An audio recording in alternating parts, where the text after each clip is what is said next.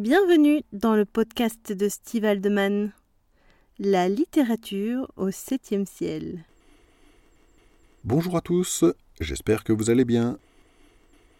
Aujourd'hui, ce podcast est consacré au film Hasta la Vista. Hasta la Vista est une comédie dramatique belge réalisée par Geoffrey Enthoven, sortie en 2011. J'ai vu ce film avec Rose à son initiative. Je n'en avais jamais entendu parler, et de prime abord le sujet ne m'a pas intéressé plus que ça. Mais elle a insisté, comme bien souvent quand elle me propose une réalisation dont la distribution confidentielle ne m'emballe pas. Quand je me laisse convaincre, il arrive que je m'ennuie à mourir pendant une heure et demie. Mais la plupart du temps, je découvre une création originale et sympathique. Ce jour-là, j'ai regardé un film qui réussit à être à la fois drôle, original, intéressant, fin et émouvant. Le film raconte l'histoire de trois amis handicapés physiques, trois Belges d'une vingtaine d'années qui décident de perdre leur virginité en dépit de toutes les difficultés, en se rendant dans un bordel en Espagne. Car l'un d'eux a appris qu'on y offrait des services adaptés à leur état. Joseph est presque aveugle. Philippe, lui, se déplace en fauteuil roulant du fait d'une lésion de la moelle épinière qui ne lui a laissé qu'un usage limité de ses bras et ses mains. Le troisième, Lars, est également en fauteuil du fait d'une tumeur cérébrale en phase terminale. Leur périple a toutes les apparences d'une aventure trépidante, notamment parce qu'ils cachent à leurs parents le véritable but de leur voyage.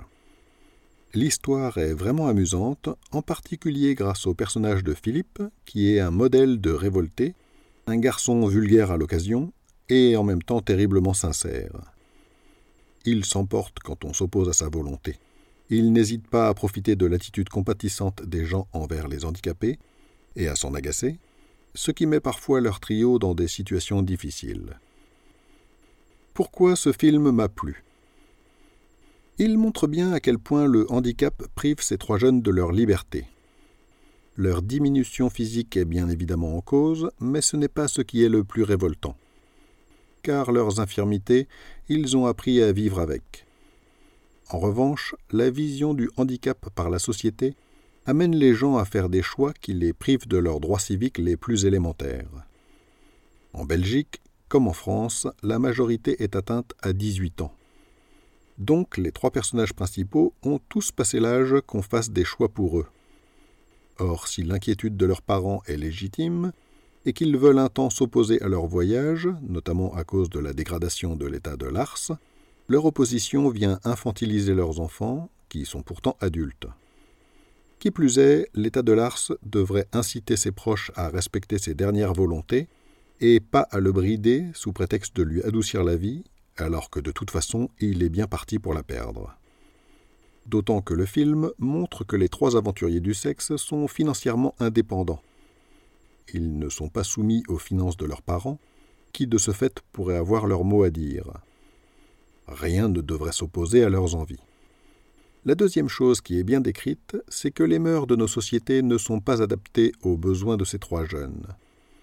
Leur handicap les rend dépendants des autres pour un certain nombre de leurs besoins matériels, ce qu'ils ont appris à accepter. Mais ils sont aussi soumis aux tabous des autres, aux limitations d'une société qui reste trop gênée par tout ce qui touche à la sexualité et qui préfère ignorer ce qui dérange sa morale. Sous prétexte de pudeur, alors qu'il ne s'agit que de fermeture d'esprit, on en vient à réduire encore les droits des handicapés, qui n'ont pourtant déjà pas la marge de manœuvre qu'ils auraient aimé avoir. C'est la double peine.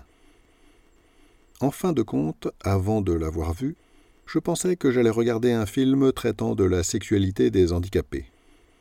Mais en fait, il s'agit d'un bon film, juste un bon film.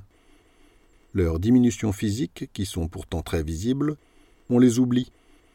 Cette histoire, je l'ai vue il y a quelques années, et elle m'a marqué. Pourtant, au moment de rédiger cet article, je ne savais plus de quoi les trois personnages souffraient. En revanche, je me souvenais parfaitement qu'il s'agissait de l'histoire de trois hommes, d'une quête de liberté et des affres de la nature humaine. La mise en scène est délicate, et personnellement j'ai trouvé que le handicap passait rapidement au second plan, parce que c'est avant tout l'histoire d'une résistance à l'oppression, un combat pour la liberté.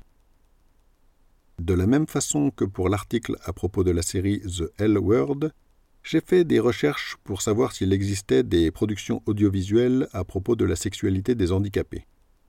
Résultat, c'est un sujet qui est manifestement plus traité que celui de l'homosexualité. Je vous ai mis un lien vers un article de Sens Critique qui répertorie quelques œuvres, et j'en profite pour vous dire que j'ai regardé The Session, un film de 2012 réalisé par Ben Lewin. Cette histoire m'a plu, elle aussi. Elle parle de l'accompagnement sexuel. Vous pouvez découvrir les liens en description pour approfondir les sujets dont j'ai parlé, si vous avez écouté cet épisode en podcast, je vous invite à vous rendre sur mon site stevehaldeman.com pour y trouver les liens en question, d'autres articles, ainsi que les romans que Rose et moi avons écrits et ceux qui seront bientôt publiés. Je vous souhaite une excellente journée et à bientôt dans un prochain épisode.